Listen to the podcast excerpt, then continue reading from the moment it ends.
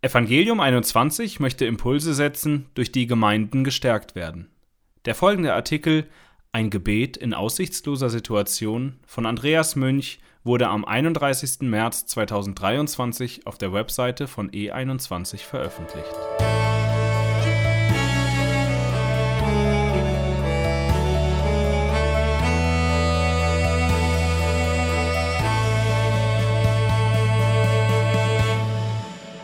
Manchmal überfordert uns das Leben dermaßen, dass wir einfach nur noch flüchten wollen. Raus aus der Situation. Wir fühlen uns den Herausforderungen und Angriffen nicht mehr gewachsen und möchten nur noch weg, können es aber nicht, weil die Umstände es nicht erlauben. Das müssen nicht nur Extremsituationen sein. Aus eigener Erfahrung weiß ich, dass die Herausforderungen als Eltern einen so fertig machen können, dass man am liebsten die Koffer packen und abhauen würde. Wenn es dir nie so erging, dann herzlichen Glückwunsch. Ich denke auch an Pastoren, Älteste oder Missionare, die geistlich müde und ausgelaugt sowie vielleicht noch persönlichen Angriffen in der Gemeinde ausgesetzt sind und am liebsten alles hinschmeißen würden. Einfach alles hinter sich lassen, den Koffer packen, sich ins Flugzeug nach Thailand setzen, um im Tropenparadies den Frust mit Caipirinhas zu ertränken. Dieser Wunsch, so verständlich er auch ist, ist jedoch keine Lösung. Und im Grunde wissen wir das auch. Was also tun, wenn wir vom Leben und unseren Umständen überfordert sind? Die biblische Antwort finden wir in Jesaja 50, Vers 10 formuliert. Wer unter euch fürchtet den Herrn? Wer gehorcht der Stimme seines Knechtes? Wenn er im Finstern wandelt und ihm kein Licht scheint, so vertraue er auf den Namen des Herrn und halte sich an seinen Gott. Das ist natürlich leichter gesagt als getan. Wie können wir das praktisch umsetzen? Eine Antwort liefert uns David in Psalm 55. Hier finden wir ein Mustergebet in fünf Schritten, das wir uns zu eigen machen dürfen, wenn wir uns hoffnungslos überfordert fühlen. Schauen wir uns diesen Psalm der Reihe nach an. Erstens, sag, wie es ist. David beginnt seinen Psalm mit einer Klage. Er bittet Gott darum, sein Flehen zu hören. Natürlich weiß David um die Allgegenwart Gottes, dass er immer da ist, alles hört und weiß. Dennoch schreit er zu Gott, öffnet sein Herz und legt ihm seine Situation dar. Höre auf mich und antworte mir. Ich bin unruhig in meiner Klage und stöhne vor dem Brüllen des Feindes, vor der Bedrückung des Gottlosen denn sie wollen Unheil über mich bringen und befeinden mich grimmig. Mein Herz bebt in mir, und die Schrecken des Todes haben mich überfallen. Furcht und Zittern kommt mich an, und Schauder bedeckt mich. Psalm 55, 3 bis 6. David ist vollkommen fertig. Er ist angefeindet und es lastet enormer Druck auf ihm. Er steht Todesängste aus und droht vor Angst zu ersticken. David ist ein emotionales Wrack. Beachte, wie ehrlich David vor Gott ist. Er scheut sich nicht, Gott zu sagen, wie es ihm geht, und beschönigt nichts. Das ist etwas, was mir immer wieder auffällt, wenn ich die Psalmen lese. Die Psalmschreiber bekennen, wie es wirklich in ihnen aussieht. Das ist die erste Lektion, die du aus Psalm 55 mitnehmen kannst. Sei radikal ehrlich vor Gott. Wir müssen unsere Gebete nicht aus einer falschen Geistlichkeit heraus beschönigen. Wenn wir uns hoffnungslos überfordert fühlen, dürfen wir Gott das auch so sagen. Zweitens, sei ehrlich zu dir selbst. David befindet sich offensichtlich in einer schwierigen Lage. Daher ist es nicht verwunderlich, dass er der Situation am liebsten entfliehen möchte. Und ich sprach, O dass ich Flügel hätte wie die Taube, ich würde davonfliegen, bis ich Ruhe fände. Siehe, ich wollte weit wegfliegen, mich in der Wüste aufhalten. Ich wollte zu meinem Zufluchtsort eilen, vor dem brausenden Wind, vor dem Sturm. Psalm 55, 7 bis 9. Wenn uns Gefahr droht, möchten wir fliehen und uns in Sicherheit bringen. Daher ist Davids Wunsch legitim. Interessant ist das Bild, das er gebraucht. Er zieht das Bild eines Vogels heran, aber nicht irgendeines Vogels. Er wünscht sich, wie eine Taube zu sein und wegfliegen zu können. Ich vermute, dass David bewusst die Taube wählt und nicht etwa einen Adler, weil er sich so verletzlich wie eine Taube fühlt. Eine Taube ist ein schreckhaftes Tier, das davonfliegt, sobald ein Zweijähriger auf es zuläuft. Das Motto lautet Flucht statt Angriff. Auch der Wunsch, in die Wüste fliehen zu können, ist interessant. In der Regel ist die Wüste ein Ort, aus dem man herauskommen möchte, nicht einer, den man bewusst aufsucht. Die Wüste ist normalerweise ein menschenfeindlicher Ort. Vergleiche 4. Mose 21,5, 5. Mose 32,10 und Jesaja 13, 20 bis 22. Doch in seiner Misere kommt David die Wüste recht attraktiv vor. Es ist völlig normal, dass wir uns wünschen, aus einer Situation herauszukommen, die uns überfordert und fertig macht. In manchen Fällen können wir auch die Notbremse ziehen und aussteigen und sollten dies sogar tun. David floh vor Saul und später vor seinem Sohn Absalom. Selbst die Apostel entschieden sich gelegentlich zum Rückzug, wenn dies möglich war. Vergleiche Apostelgeschichte 9, 24 bis 25. Diese Option haben wir jedoch nicht immer, oder zumindest nicht in diesem Moment. Die Mutter, der alles zu viel wird, kann nicht einfach aus ihrer Rolle aussteigen, genauso wenig wie der überforderte Pastor seine Gemeinde von heute auf morgen wechseln kann. Zumindest ist der Wunsch nach besseren Umständen verständlich und legitim. Wir dürfen dazu stehen, wenn bestimmte Situationen uns fertig machen, und dürfen dies auch vor Gott deutlich zum Ausdruck bringen, auch wenn andere Christen vielleicht kein Verständnis für unsere Situation haben. Drittens, bitte Gott, die Situation zu verändern. Jetzt endlich kommt David auf das eigentliche Problem zu sprechen, die Feinde, die ihm das Leben schwer machen. Vertilge sie, Herr, entzweie sie in ihren Absprachen, denn ich sehe Gewalttat und Streit in der Stadt. Tag und Nacht gehen sie umher auf ihren Mauern, und in ihrem Inneren ist Unheil und Verderben. Bosheit herrscht in ihrer Mitte, und von ihrem Markt weichen nicht Bedrückung und Betrug. Psalm 55, 10 bis 12.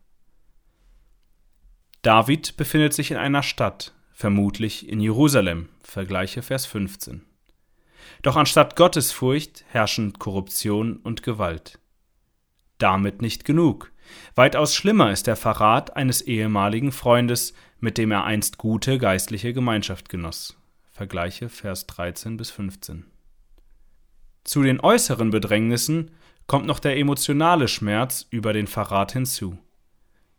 David ist hier zutiefst von einem Menschen enttäuscht worden, auf dessen Hilfe und Beistand er eigentlich gezählt hat. Das schmerzt.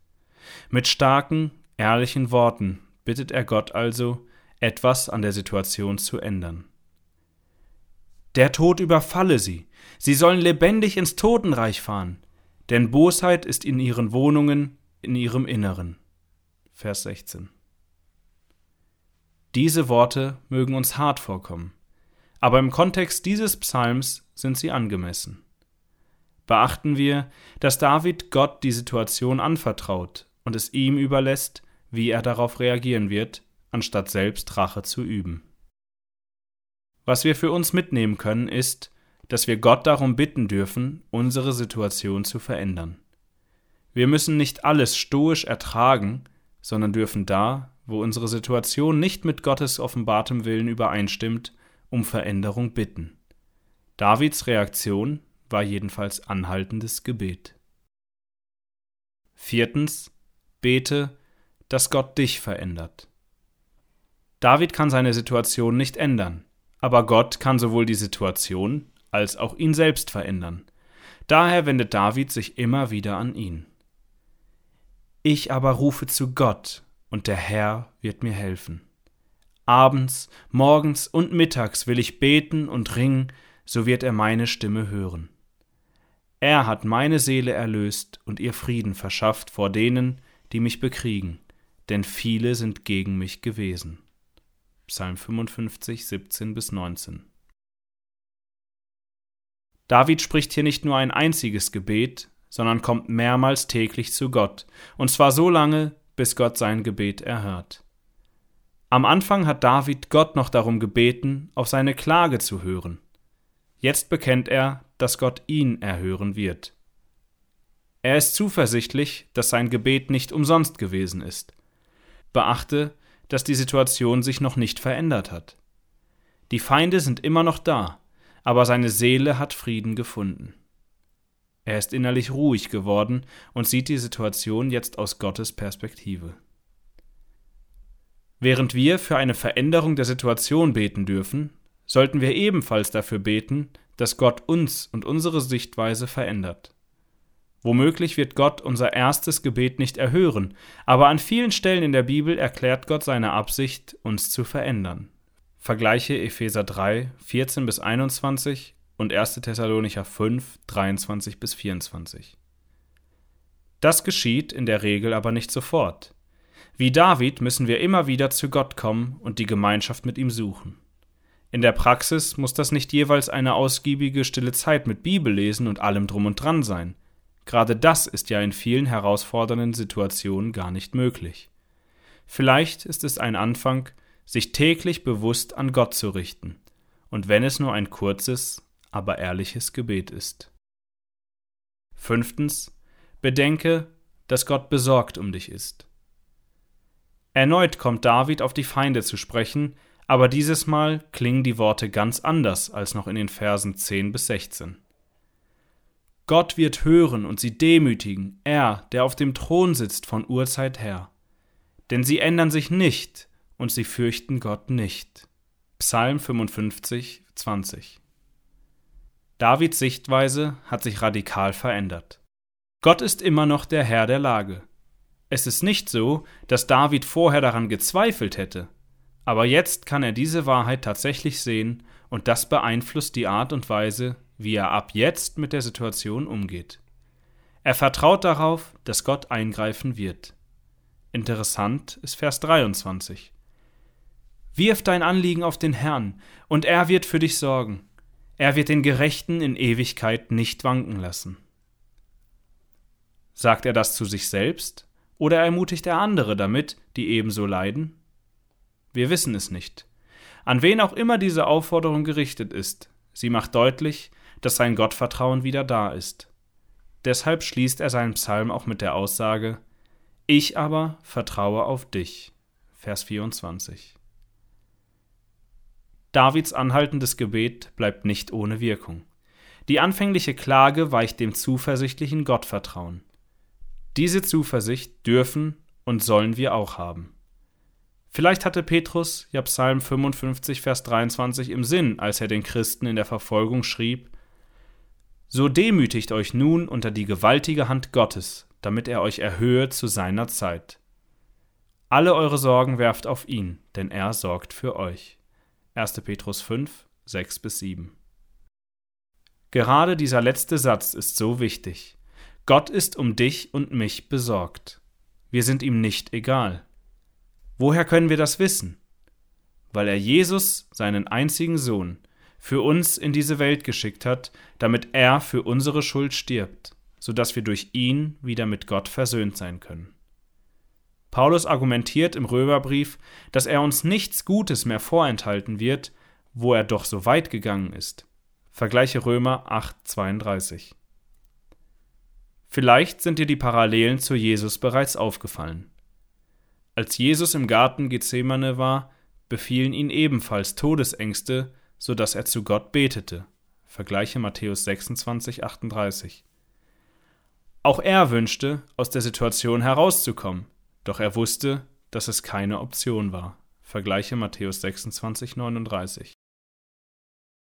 Auch Jesus sah sich den Feinden in der Stadt gegenüber und wurde von einem Freund verraten. Vergleiche Matthäus 26, 47 bis 56.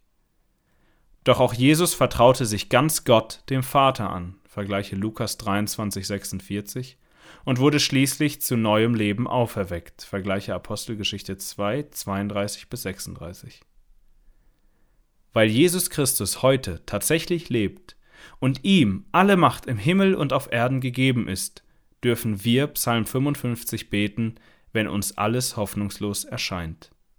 Ihm ist nichts unmöglich, und du und deine Umstände sind ihm nicht egal. Vielen Dank, dass du diesen Beitrag von Evangelium 21 gehört hast. Weitere evangeliumszentrierte Ressourcen findest du auf unserer Internetseite www.evangelium21.net.